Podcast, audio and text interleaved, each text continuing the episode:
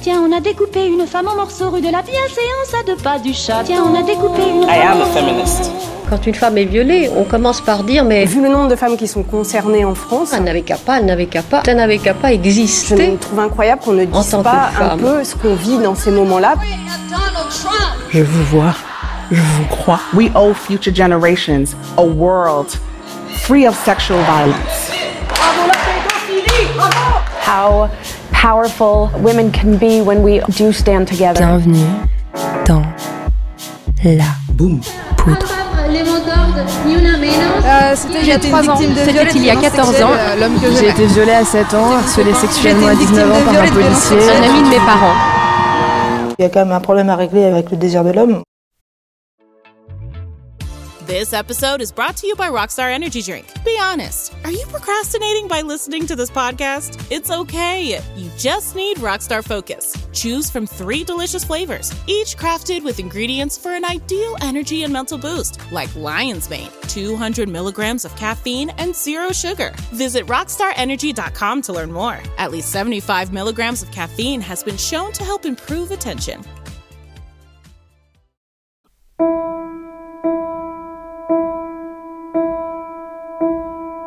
Vous faisiez quoi, vous, le samedi 17 janvier 2015 Vous vous en rappelez?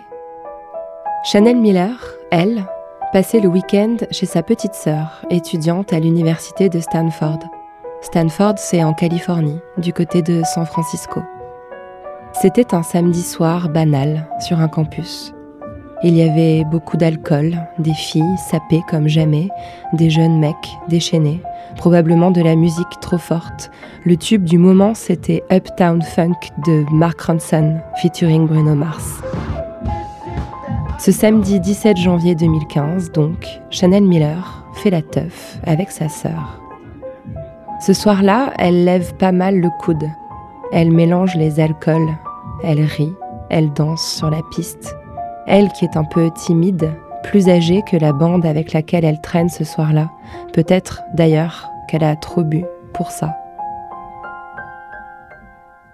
En tout cas, quand Brooke Turner l'entraîne dehors, elle est déjà trop ivre pour savoir ce qui lui arrive. Et quand, quelques instants plus tard, deux cyclistes suédois passant par là surprennent Brooke Turner s'agitant sur le corps dénudé de Chanel, allongé sur le sol, derrière une poubelle, elle est inconsciente. Les deux garçons suédois crient, Brooke Turner s'enfuit, il est plaqué au sol par les solides scandinaves. Chanel est emmenée inconsciente à l'hôpital. Ça n'est que le lendemain qu'elle apprend qu'elle a sans doute été victime d'agressions sexuelles. La suite, vous la connaissez peut-être. C'est l'un des procès pour viol les plus décisifs de l'histoire judiciaire américaine. Ce procès, autant que le viol, a bouleversé la vie de Chanel Miller, qu'on appellera Emily Doe pendant toute la procédure. À son issue, elle rédigera un long texte, un texte qui fera plusieurs millions de fois le tour du monde. Sans sa déclaration de la victime, il n'y aurait probablement jamais eu de mouvement MeToo. Voilà. Je voulais vous raconter le début de cette histoire pour vous parler du battement d'ailes du papillon. Vous savez, ce micro-détail décisif, cette bifurcation dans la narration qui change le cours de l'histoire. Le reste, je vais laisser Chanel Miller en personne vous le raconter. Je suis Lorraine Bastide et vous écoutez Moi aussi et après, épisode 6, Chanel Miller.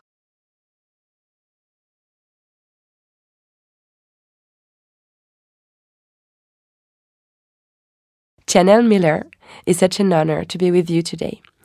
Chanel Miller, merci beaucoup d'être là. C'est un honneur pour moi de vous recevoir aujourd'hui dans La Poudre.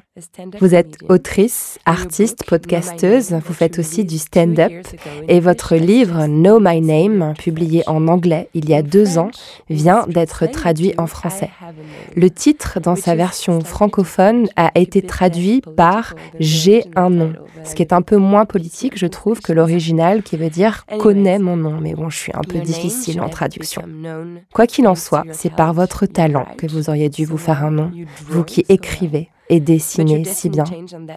Mais c'est cette nuit de janvier 2015 que votre destinée a basculé. Vous étiez alors à une soirée à l'université de Stanford avec votre petite sœur, Stéphanie.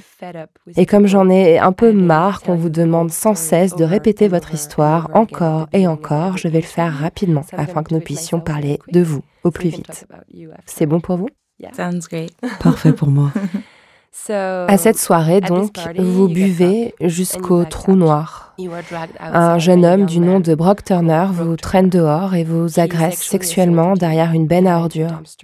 Inconsciente, vous êtes sauvée par deux types qui passent par là en vélo. Votre agresseur prend la fuite, il l'en empêche. On vous emmène à l'hôpital et le lendemain, vous n'avez aucun souvenir de ce qu'il s'est passé la veille. Quelques jours plus tard, vous découvrez votre propre viol dans la presse. Un an après, la justice condamne Brock Turner pour viol. Il s'en tire avec une peine très légère parce que, eh bien, parce que c'est un très bon nageur, j'imagine. Le monde entier avait les yeux rivés sur ce procès et de nombreuses militantes féministes, notamment en France, considèrent cette affaire comme l'étincelle qui a allumé la mèche du mouvement MeToo qui explosera un peu plus tard, à l'automne 2017. Ce qui a rendu votre histoire virale, c'est votre déclaration de victime, 12 pages incroyablement détaillées et émouvantes que vous avez lues à la toute fin du procès. Ce texte a été lu par des millions de personnes et vous a probablement permis d'écrire ce livre. Pendant tout ce temps, vous n'étiez connu du monde que sous le pseudonyme d'Emily Doe. C'était le nom qui vous avait été donné lors du procès pour vous protéger. Aujourd'hui, vous vous présentez au monde sous votre véritable nom. En quoi était-ce important que les gens le connaissent enfin? Avant toute chose, je tiens à souligner à quel point j'adore entendre mon histoire racontée ainsi. On me dit, vous avez été agressé, puis vous avez écrit une déclaration et le monde entier vous a répondu. Et je me dis oui. Continuez à me prédire mon avenir. Je n'ai qu'une envie, c'est de rester assise ici et d'entendre ce que me réservent les dix prochaines années en acquiesçant genre euh, ouais, pas mal. c'est vrai que c'était un bon résumé. Pleine de rebondissements.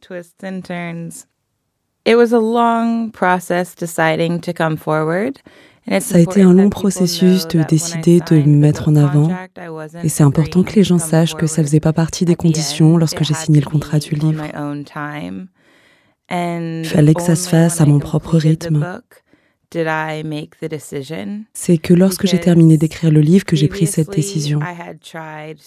J'avais fait tellement d'efforts pour séparer les identités d'Emily et de Chanel Miller pour tout bien compartimenter. Le premier jet du livre, c'était l'histoire d'Emily Doe. Et je voulais que ce soit un livre éponyme. Ça ne parlait que de l'affaire puisque c'est ce pourquoi j'étais payée. Et ce n'est qu'à la deuxième version du manuscrit que mon éditrice a dit euh, Est-ce qu'on peut y ajouter les membres de ta famille, ton partenaire Est-ce qu'on peut en savoir plus sur ton enfance, tes ex-relations amoureuses, pour qu'on comprenne ta vision de l'amour de ce que tu attends d'une relation. Le fait d'ajouter ces détails personnels, des petites choses aussi simples que... Vous voyez ce moment où j'arrive chez moi après l'hôpital? Ma sœur est au volant, on se garde dans l'allée, je rentre chez moi et pour moi c'est la fin de la scène.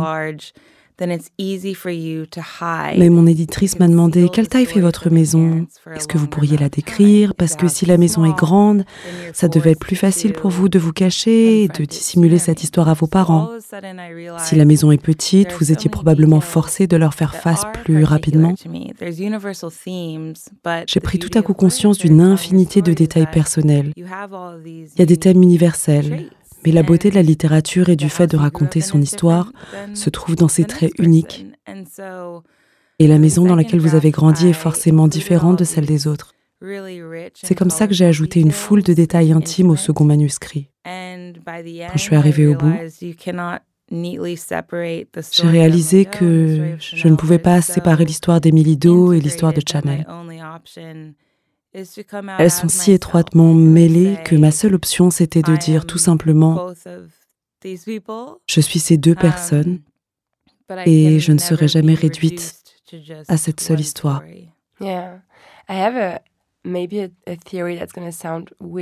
J'ai une théorie à ce sujet qui va peut-être vous sembler bizarre.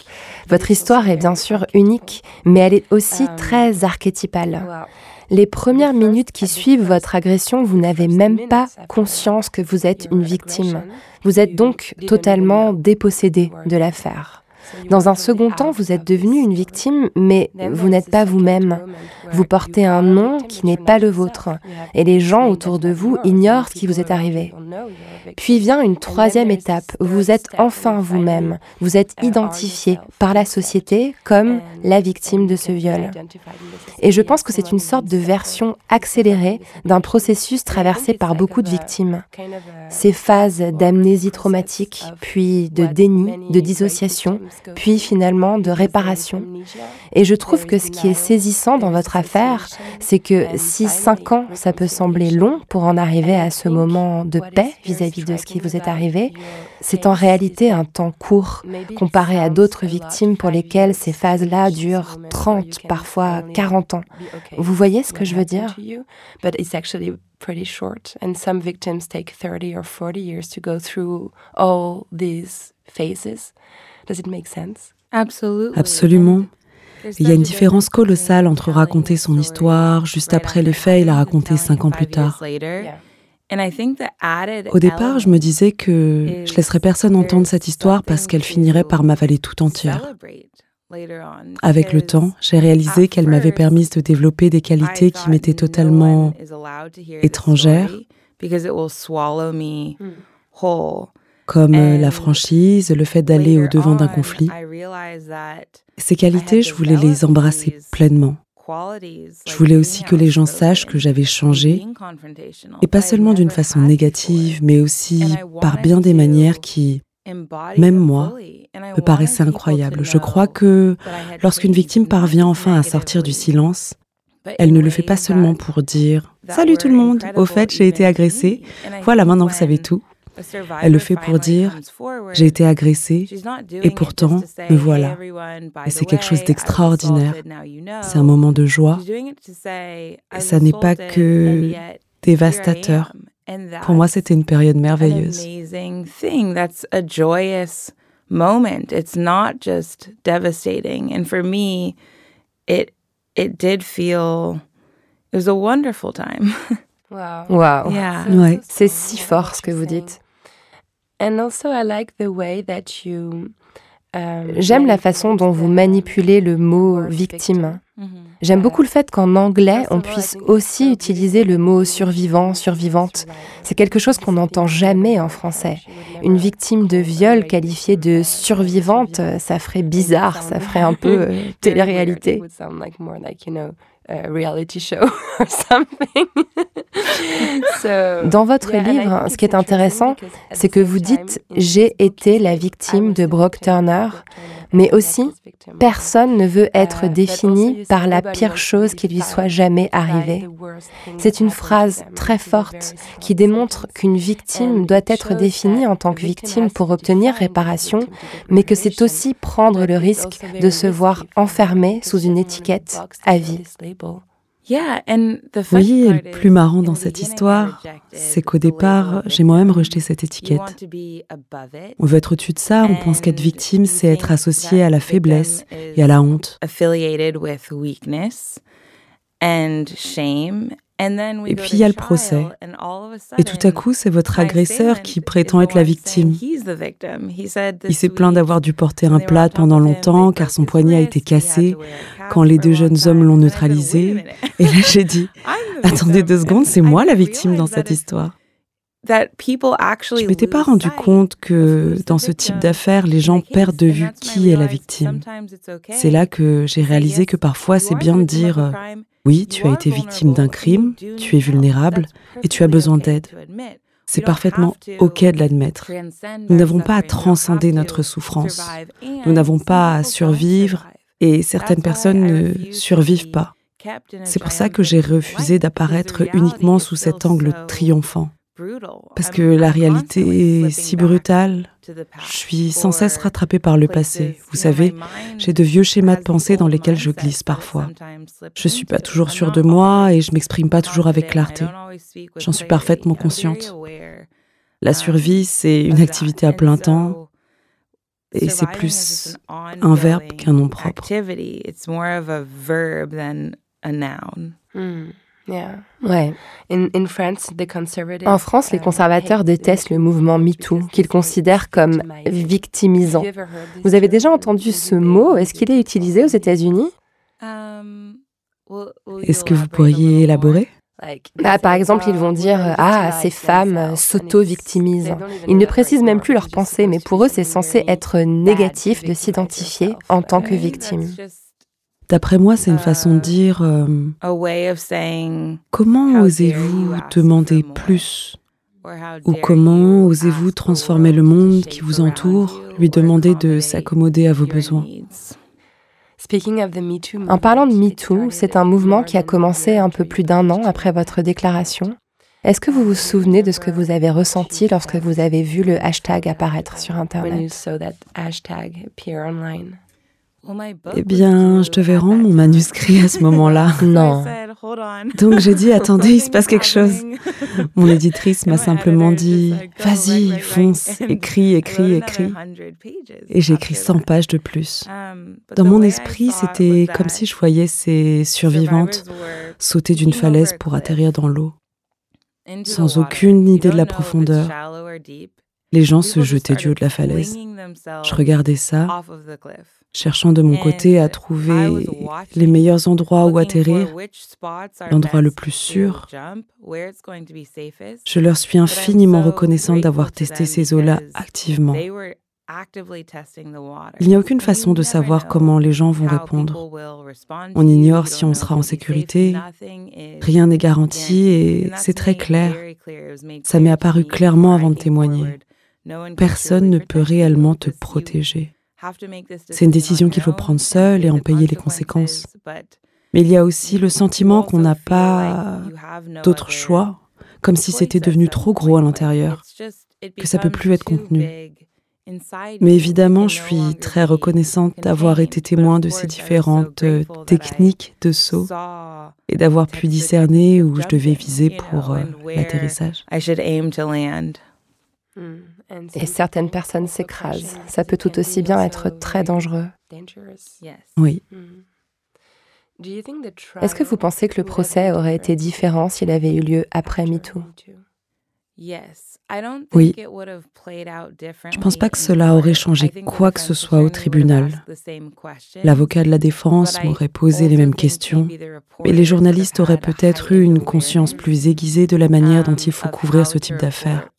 Le jury serait peut-être venu avec une couche supplémentaire d'éducation.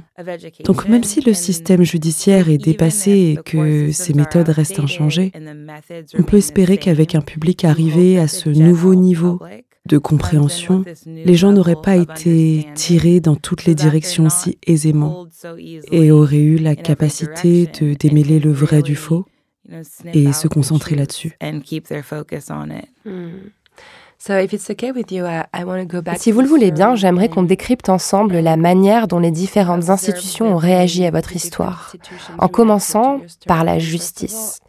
Vous démontrez dans votre livre la façon structurelle dont les procès et le système judiciaire sont faits pour vous faire vous sentir toute petite en tant que victime, pour que vous vous sentiez honteuse, pour vous donner l'impression que vous n'avez pas de place pour parler réellement.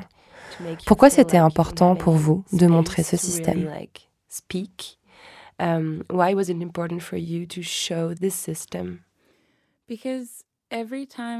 Parce que chaque témoignage me donnait l'impression d'avoir été englouti.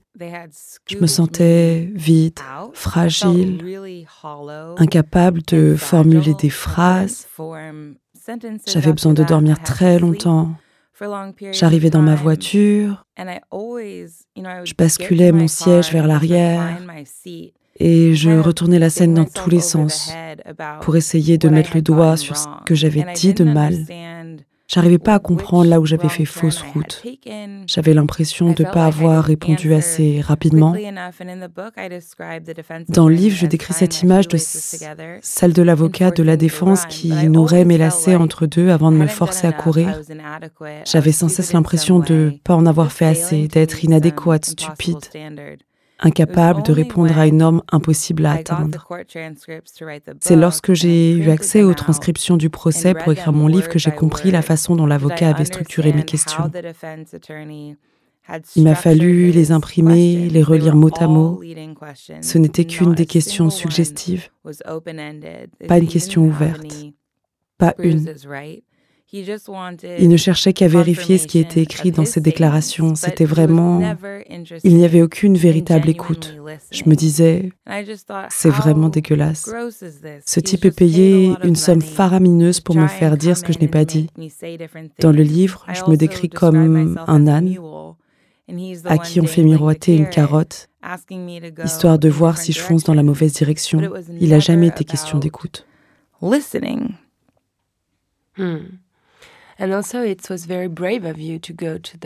C'était courageux de votre part de vous tourner vers la justice parce que, en fait, ce qui rend votre histoire unique, c'est l'intervention de ces deux gars. Parce qu'ils ont pu. Euh,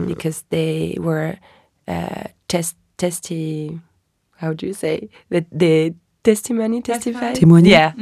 Oui, ils ont pu comparaître comme témoins du viol parce qu'ils l'ont vu de leurs propres yeux. Ils ont même arrêté le type en pleine action. On savait qui il était. C'est une situation très rare. Au début de votre livre, vous parlez avec cet ami qui vous dit c'est une opportunité. Tu dois y aller parce que tu as une chance de voir la justice rendue. Lorsque vous avez porté plainte, est-ce que vous vous attendiez à ce que votre procès soit si compliqué? Non, je pensais que ce serait très facile étant donné que mon agresseur avait été pris sur le fait. Mais oui. Je me disais, oh, il va être juste, euh, vous savez, faire profil bas, s'excuser, être puni d'une façon ou d'une autre. J'avais aucune idée de ce qui m'attendait.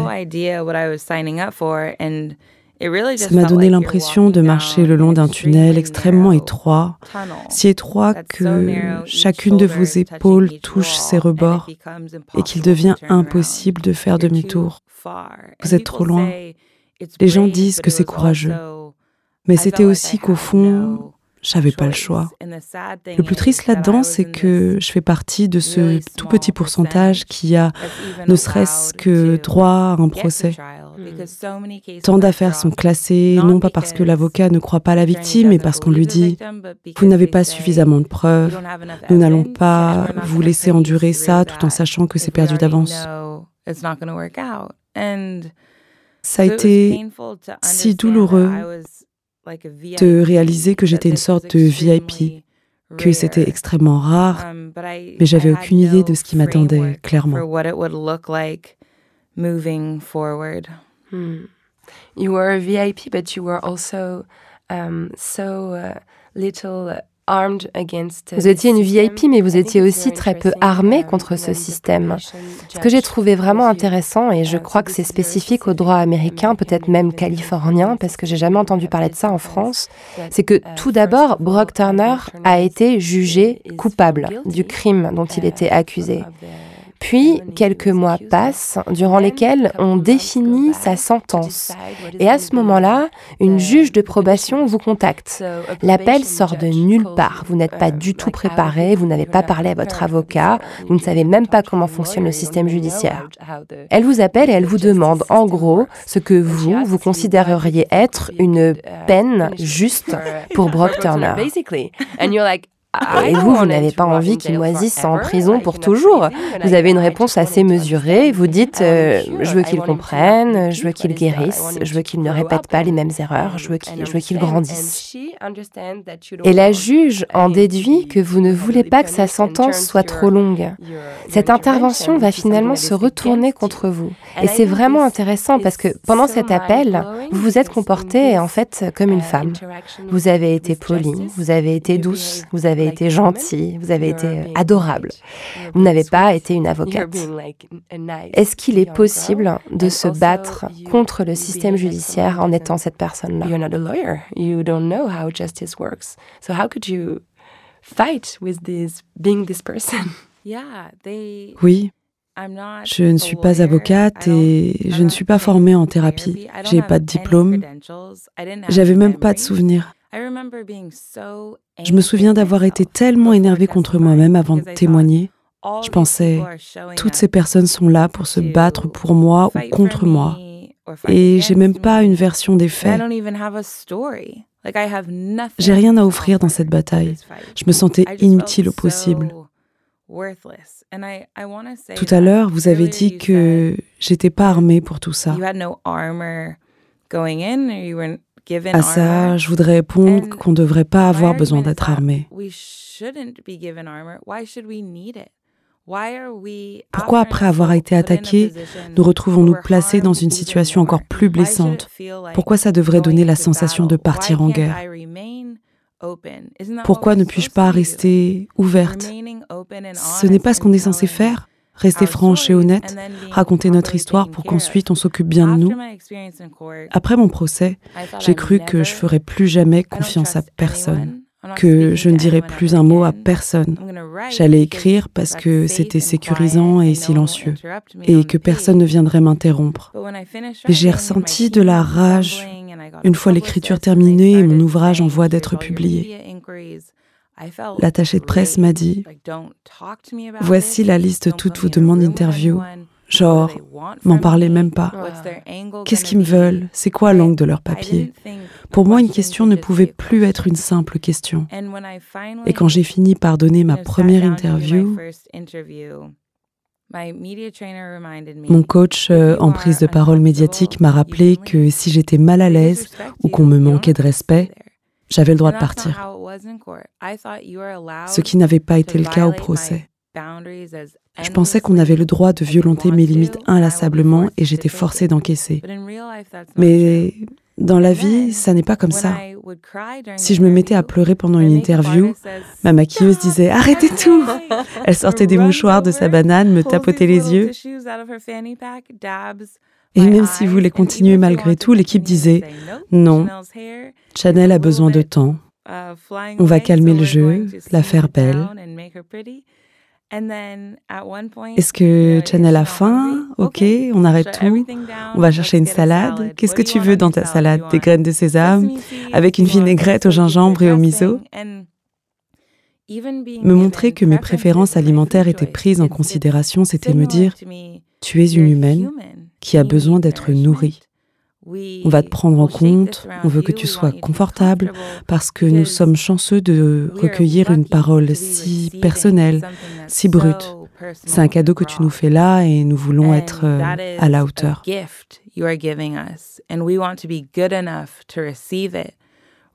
Alors qu'au tribunal, on a le sentiment qu'ils ne sont là que pour extraire ce récit de nos corps, qu'ils l'en arrachent même.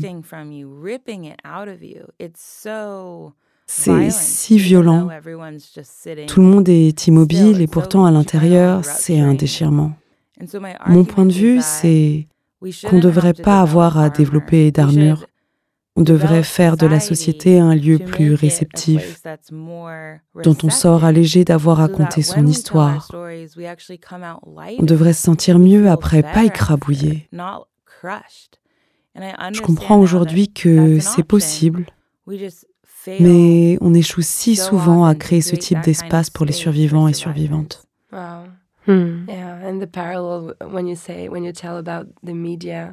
Dans votre livre, vous décrivez la façon dont, pendant le procès, vous avez cessé de vous alimenter, cessé de prendre soin de vous. Vous aviez perdu tellement de poids et vous étiez si fatigué que vous ne vous reconnaissiez même plus dans la glace. C'est intéressant de comparer ces deux étapes de votre parcours. Et je comprends pourquoi vous aviez si peur de vous retrouver face aux médias lors de la sortie de votre livre, parce que les médias sont vraiment les pires dans cette histoire.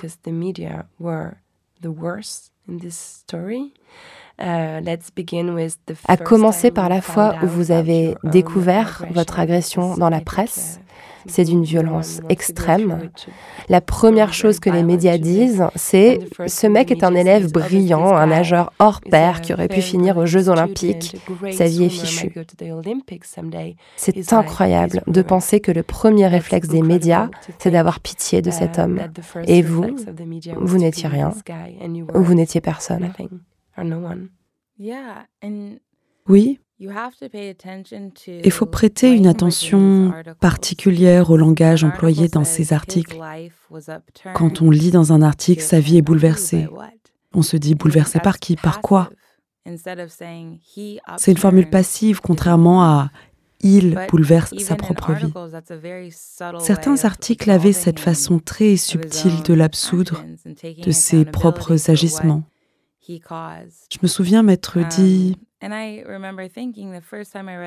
la première fois que j'ai lu un article, qu'à ce jour rien n'était rattaché à mon nom sur Internet, que je serais jamais qu'un nom incrusté sur sa page euh, Wikipédia. C'était une réalité terrifiante. Bien sûr, les gens qui nous aiment ne nous perçoivent pas comme euh, un simple nom ridicule.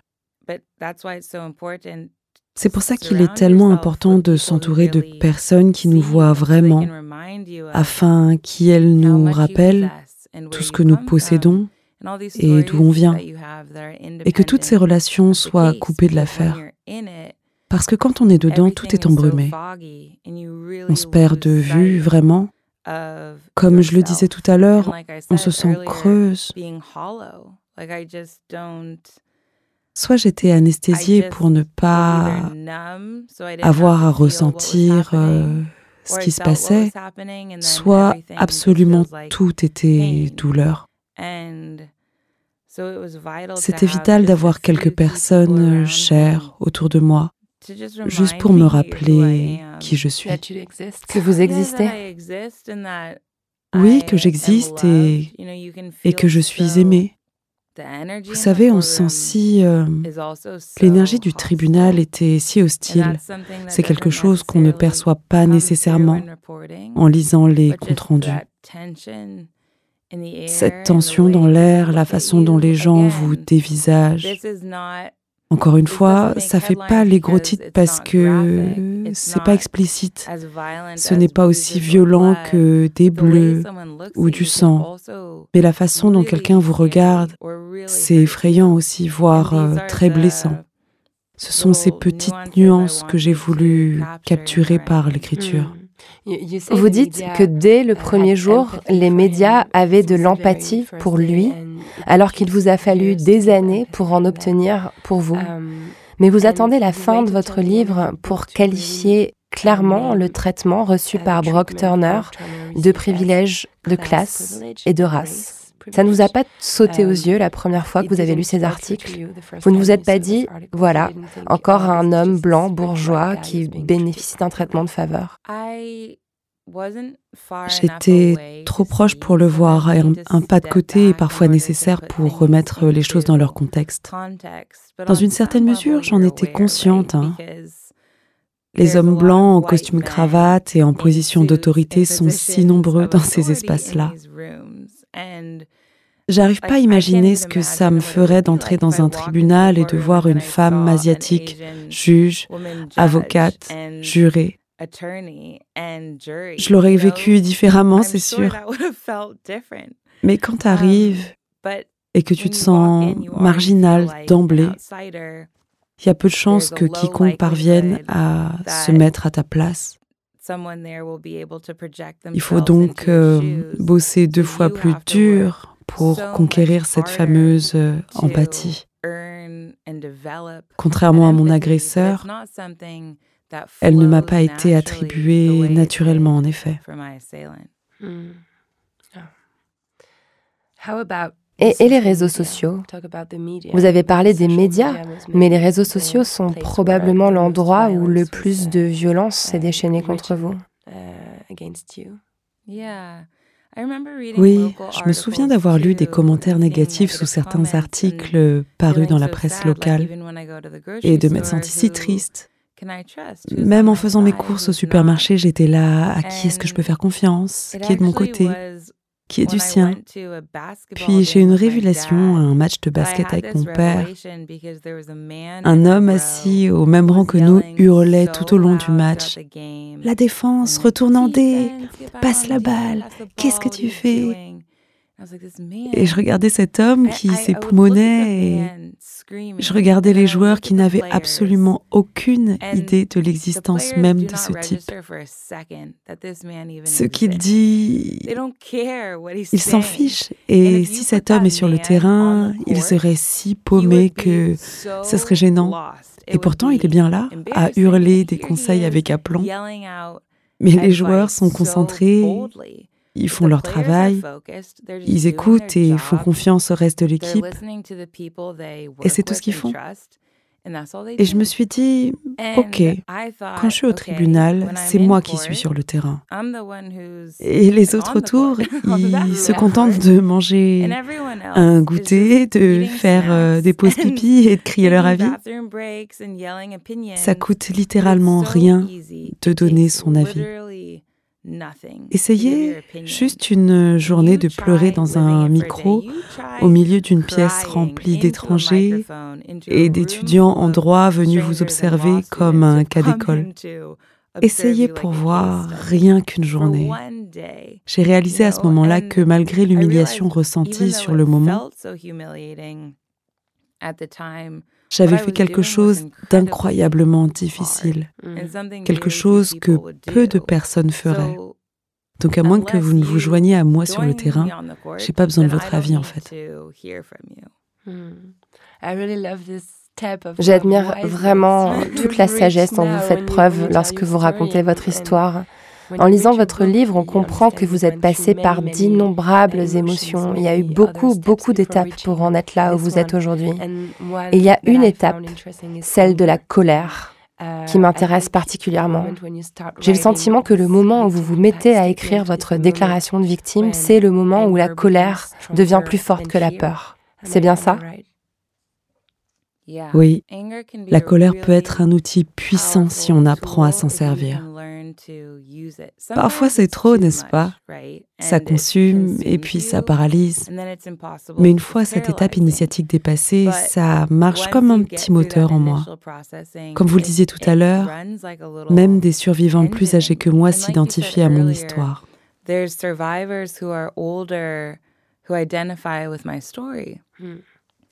J'ai reçu plein de lettres de femmes dans la cinquantaine qui me disaient ⁇ Vous êtes la première personne à qui j'en parle ⁇ Et vous savez, pendant la pandémie, ça a bougé à la Maison Blanche. Et j'ai dû livrer mon témoignage en visioconférence devant le Congrès, parler de la législation autour des agressions sexuelles qui me révoltent et tous ces vieux législateurs qui griffonnaient. Ça m'a tellement énervé. Dans mon intro, je disais, en gros, vous avez abandonné des femmes de votre génération et c'est à moi qu'elles viennent s'adresser aujourd'hui. Vous n'avez pas fait votre travail et maintenant c'est à moi de le faire à votre place. Donc je m'en fiche que vous soyez plus qualifié ou que vous ayez plus de pouvoir. Vous avez raté un truc. Comment expliquer que malgré le fait qu'on soit jeune et en plein apprentissage, nos aînés viennent se confier à nous. Qu'est-ce qui a bien pu se passer? Vous avez échoué. Ça m'a donné confiance en moi d'être la protectrice des versions jeunes de ces femmes-là qui, enfin, émergeaient.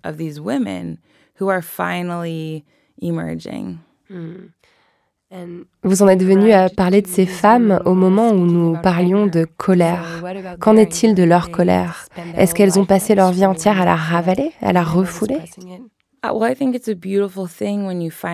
pense que c'est une belle chose d'arriver enfin à la colère.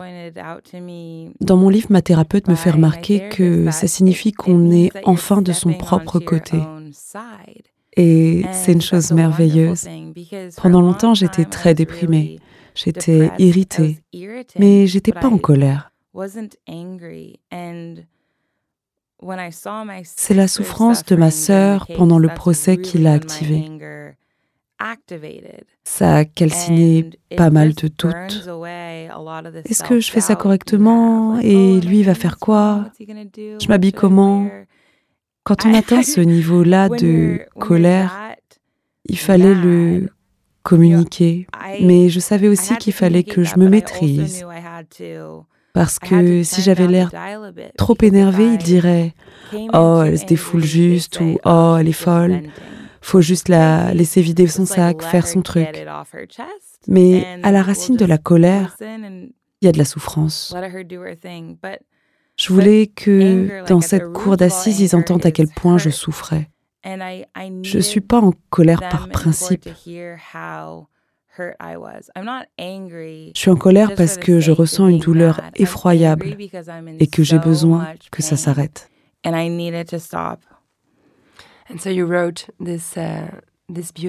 Et donc vous avez écrit ce texte magnifique de 12 pages, vous l'avez lu au tribunal, et vous pensiez vraiment que ça allait vous aider. Vous étiez contente de votre texte. Et en gros, le juge ne l'a pas écouté. Vous avez fait une vidéo très amusante. Où vous avez dessiné des écouteurs dans ses oreilles, comme s'il écoutait une playlist d'Adèle pendant que vous lui parliez. Cette vidéo est drôle parce que vous êtes drôle. Puis votre déclaration a été publiée par BuzzFeed. Euh, je cherche le nom de la journaliste qui a permis la publication. Vous me rappelez son nom, s'il vous plaît? Katie Baker Oui. Ce qu'elle a fait en tant que journaliste me semble très important. Oui. Puis, vous savez, quand je lui ai envoyé ma lettre, j'ai tout de suite dit, vous pouvez couper autant que vous voulez. C'est trop long. C'est beaucoup trop long. Personne ne va le lire. Merci de l'éditer. Elle a dit, nous n'allons pas toucher un seul mot. Ça aussi, c'était très nouveau pour moi, qui était si habitué à ce que ma parole soit rabotée, coupée, limitée. J'avais jamais connu d'espace où je pouvais m'exprimer librement. C'était ma première expérience d'expression à l'état brut, sans filtre, et c'était magnifique. Hmm, Est-ce que ça vous a réconcilié avec les médias? Je pense qu'à ce moment-là, c'était un peu effrayant parce que les chiffres augmentaient très vite et que pas mal de gens m'avaient retrouvée. J'étais tout simplement pas prête pour ce qui allait se produire. Selon moi, le plus précieux, c'est les lettres que j'ai reçues et la réalisation lente de ce que j'avais fait. Ce jour-là, je suis pas rentrée chez moi la tête haute. Jamais j'aurais cru que ce jour-là serait une source de fierté. Je pensais avoir fait une erreur. Je me disais, um, pourquoi t'as partagé ton journal intime? Qu'est-ce qui te prend? Um, C'est donc les gens qui m'ont appris euh, ce que j'avais fait. Hmm. Ouais. Et je pense que les gens voyaient enfin la vraie Chanel Miller. Peut-être que les personnes se permettaient d'être horribles sur les réseaux sociaux parce qu'ils s'adressaient à une victime sans nom, abstraite. Ils ne vous parlaient pas à vous réellement. Lorsque vous vous êtes révélé au grand jour, vous avez reçu du véritable amour. Je trouve ça vraiment magnifique ce qui s'est passé autour de votre déclaration. Oui, absolument. À propos de commentaires négatifs, je me souviens que je les lisais tous avant de les rapporter à ma psy, qui un jour m'a dit Est-ce qu'on vous a déjà fait ce type de commentaires dans la vraie vie? J'ai répondu non, et c'était une révélation. Quand on s'assoit avec quelqu'un, quelqu'un qui vous regarde droit dans les yeux, on redevient un être humain merveilleusement complexe et on ne peut pas vous coller une étiquette et vous déconsidérer si facilement.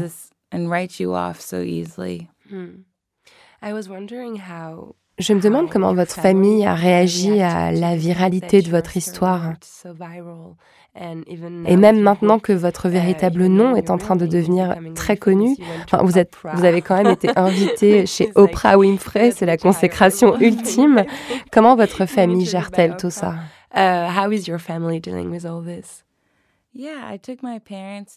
Oui, j'ai amené mes parents à cette interview. D'ailleurs, ils veulent juste que j'aille bien et que je sois en sécurité, vous savez.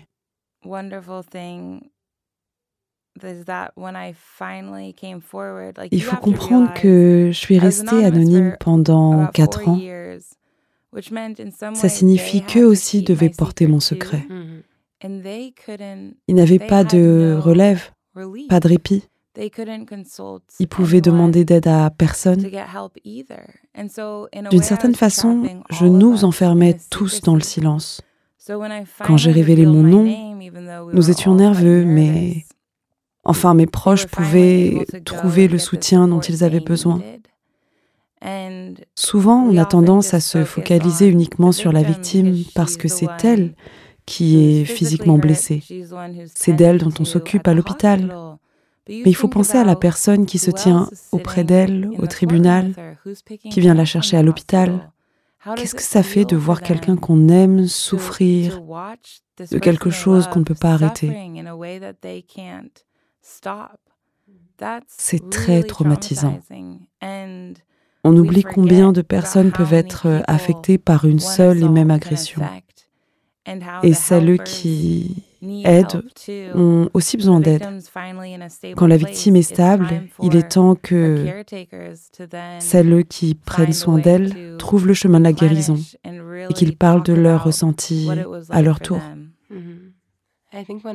J'ai l'impression que les seuls moments où vous pleurez ou perdez votre sang-froid, c'est quand vous parlez de votre sœur. Oui. C'est peut-être une partie de vous qui n'est pas encore totalement réparée. Elle aussi, elle a été très, très malmenée pendant le procès.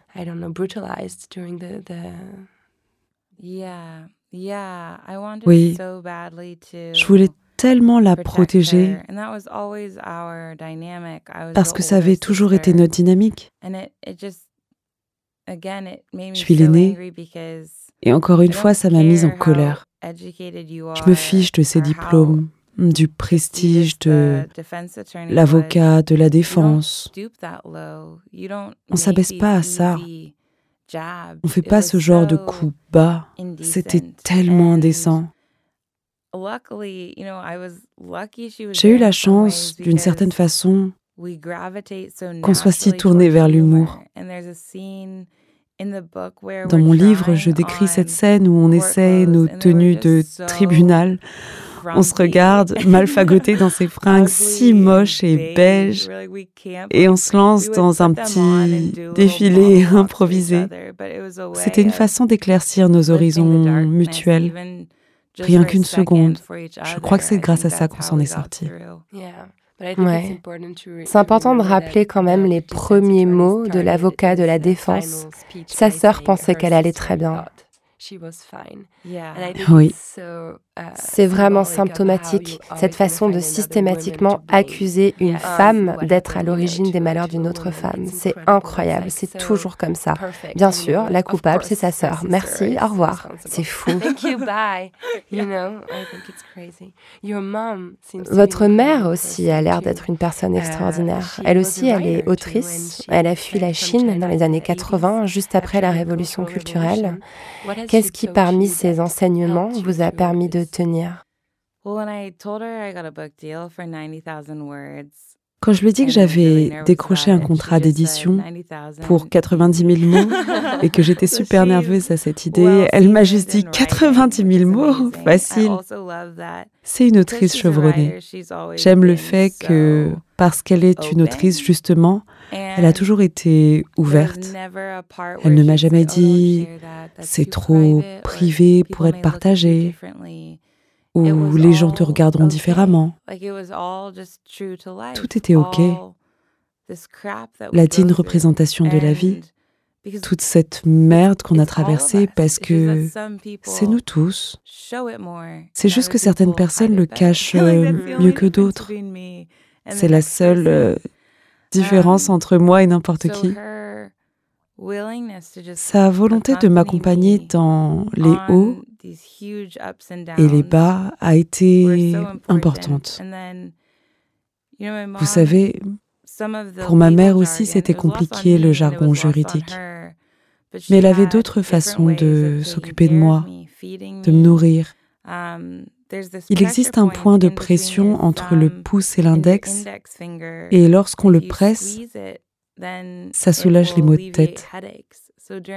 Pendant mes rendez-vous avec l'avocat, j'étais peut-être là à prendre des notes, mais c'était elle qui se tenait à mes côtés, à appuyer légèrement sur mes points de pression, en me signalant que quelqu'un était là pour faire attention à mon corps. Ça me coûtait mentalement. J'étais celle qui maniait l'anglais, qui tirait parti du langage pour traverser cette épreuve, mais elle s'occupait de mon corps comme si c'était le sien.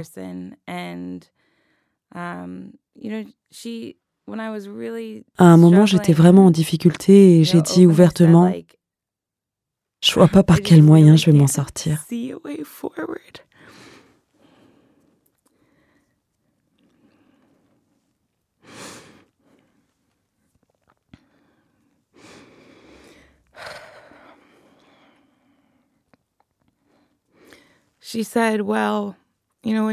Elle m'a dit simplement, eh bien, vous savez, en grandissant en Chine, elle n'avait aucune idée de ce qu'était une piscine, jamais vu, jamais entendu parler.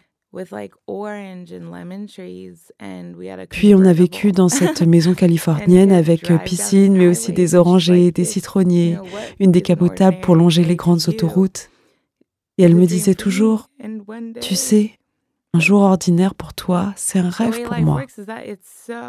Et la vie fonctionne d'une façon si inimaginable. Même avec toutes les idées qu'abrite ta tête, tu serais incapable d'imaginer à quel point ta vie peut être fabuleuse. C'est étrange, mais avec du recul, je constate qu'elle avait raison. Vous voulez un petit peu d'eau? Oui, merci. Prenez votre temps, tout va bien.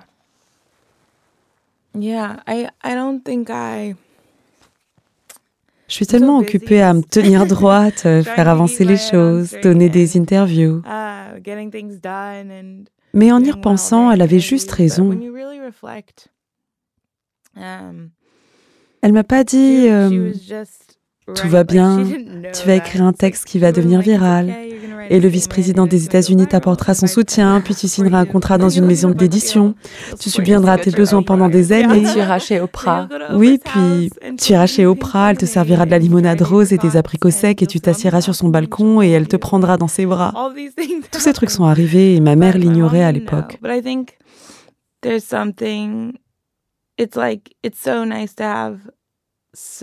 Mais c'est incroyable d'avoir quelqu'un qui visualise cette vie pour vous. Ça donne euh, le sentiment que quelque chose nous attend, même si on ignore encore les détails.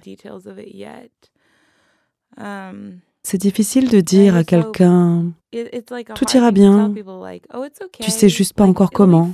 Ça demande tellement d'attente et, et de patience. Et pourtant, je crois vraiment que de la même façon que la vie peut nous traumatiser d'un moment à l'autre, elle peut aussi devenir euh, fabuleuse en un instant. Quelqu'un trouve votre lettre, vous faites la bonne rencontre, nos vies changent à chaque moment et parfois de façon inattendue et fantastique.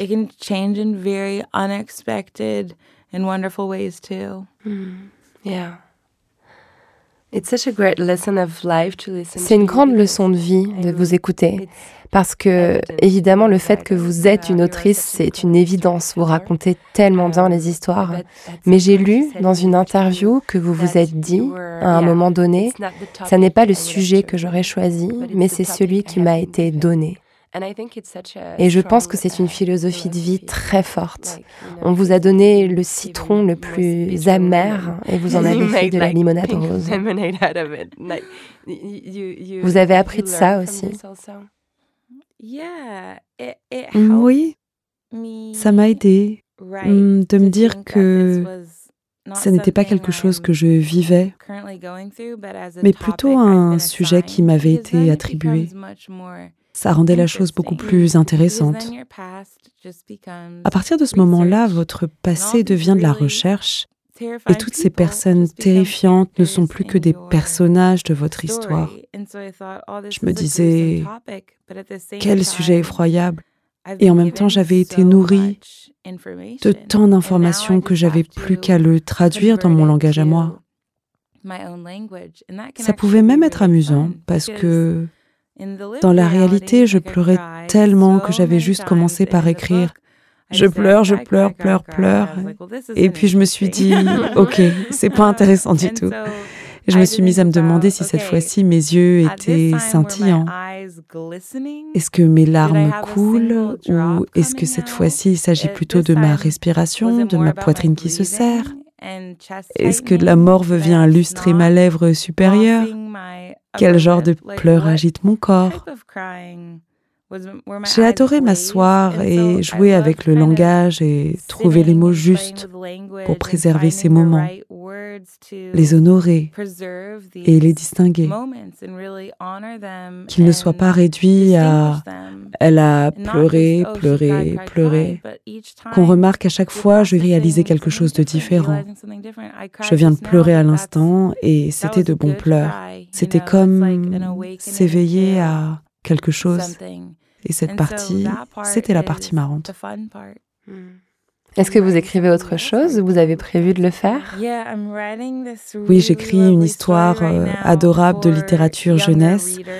Mon rêve, euh, c'est d'être un jour face à un auditorium rempli d'enfants qui disent euh, les choses telles qu'elles sont ou rient à gorge déployée. L'ambiance du tribunal était si sérieuse, si collémontée. Parfois, j'avais juste envie d'exploser de rire. Je me disais, mon Dieu, que c'est lourd.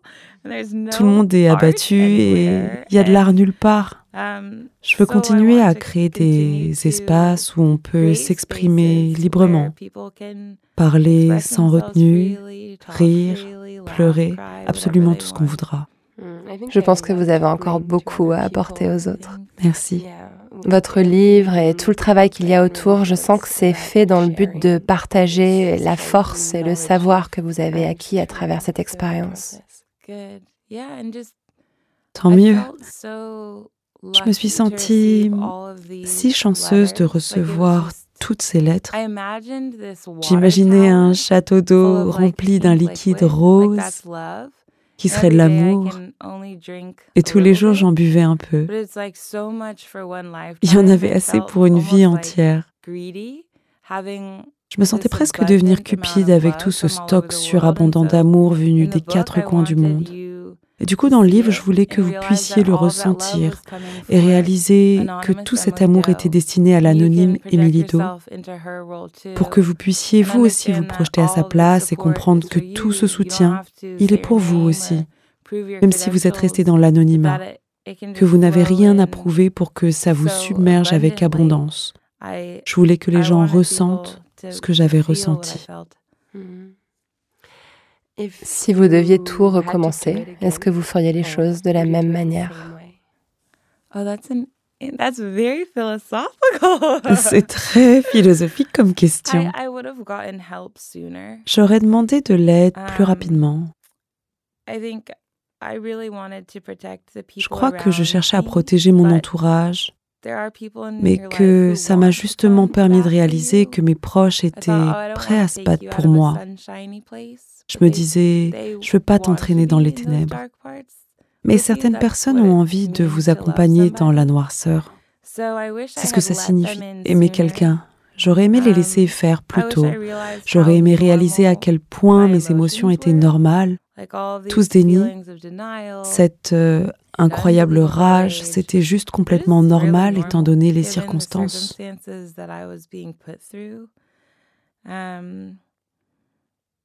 Je me souviendrai toujours de la solitude que j'ai ressentie au début. Et je le souhaite à personne.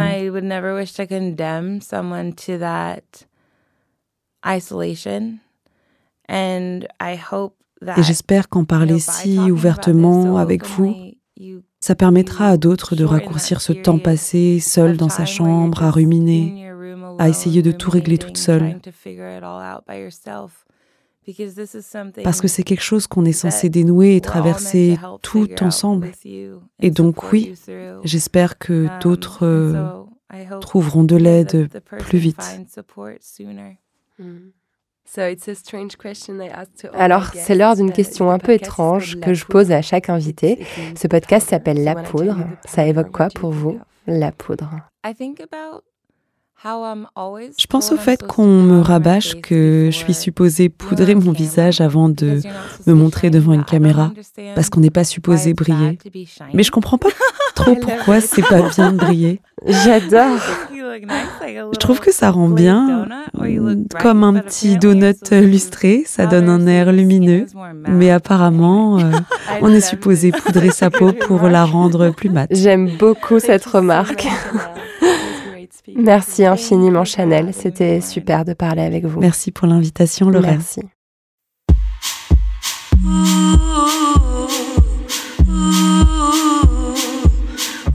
Merci à Chanel Miller d'être venue faire parler la poudre avec moi. Thérèse nous a fait l'honneur d'être la voix française de Chanel Miller. Merci infiniment à elle.